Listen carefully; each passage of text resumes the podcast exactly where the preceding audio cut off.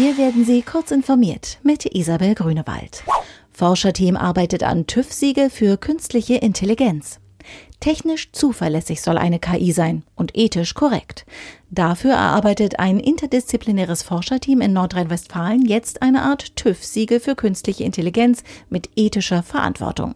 Ziel sei der europaweit erste Prüfkatalog zur Zertifizierung von KI-Anwendungen, erklärt NRW-Wirtschaftsminister Andreas Pinkwart. Zum Beispiel einen Algorithmus, der bei der Kreditvergabe Hautfarbe und Bonität als Entscheidungsgrundlage in Beziehung bringt, wollen wir nicht, erläutert Pinkwart. Apple bringt Notfallupdate fürs iPhone. Apple hat in der Nacht zum Dienstag Aktualisierungen für alle seine Hauptbetriebssysteme publiziert, die vor allem schwerwiegende Security-Probleme angehen. So behebt iOS 12.4.1 für iPhone, iPad und iPod Touch eine Schwachstelle, die sich für einen erstaunlich einfach zu implementierenden Jailbreak, also die komplette softwareseitige Öffnung eines Geräts nutzen lässt.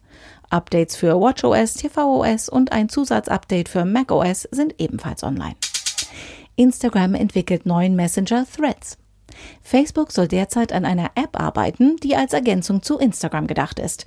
Mit Threads sollen sich Nutzer mit ihren engsten Freunden und Bekannten austauschen können, berichtet The Verge. Neben den regulären Messenger-Funktionen informiert die eigenständige Begleit-App auf Wunsch alle Freunde automatisch über den aktuellen Standort. Außerdem werden Geschwindigkeit und der aktuelle Akkustand weitergegeben. Ein historischer Nachweis für Gravitationswellen. Aber welcher? Als Mitte August offenbar zum ersten Mal Gravitationswellen beobachtet worden waren, die bei der Kollision eines Neutronensterns und eines schwarzen Lochs entstanden sind, waren die Forscher euphorisch. Bei Nachfolgebeobachtungen wurde aber bislang wohl noch keine elektromagnetische Strahlung dieses Ereignisses gefunden, weswegen eine weitere Erklärung möglich ist, die nicht weniger historisch wäre.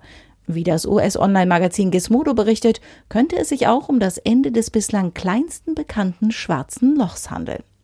Diese und weitere aktuelle Nachrichten finden Sie ausführlich auf heise.de.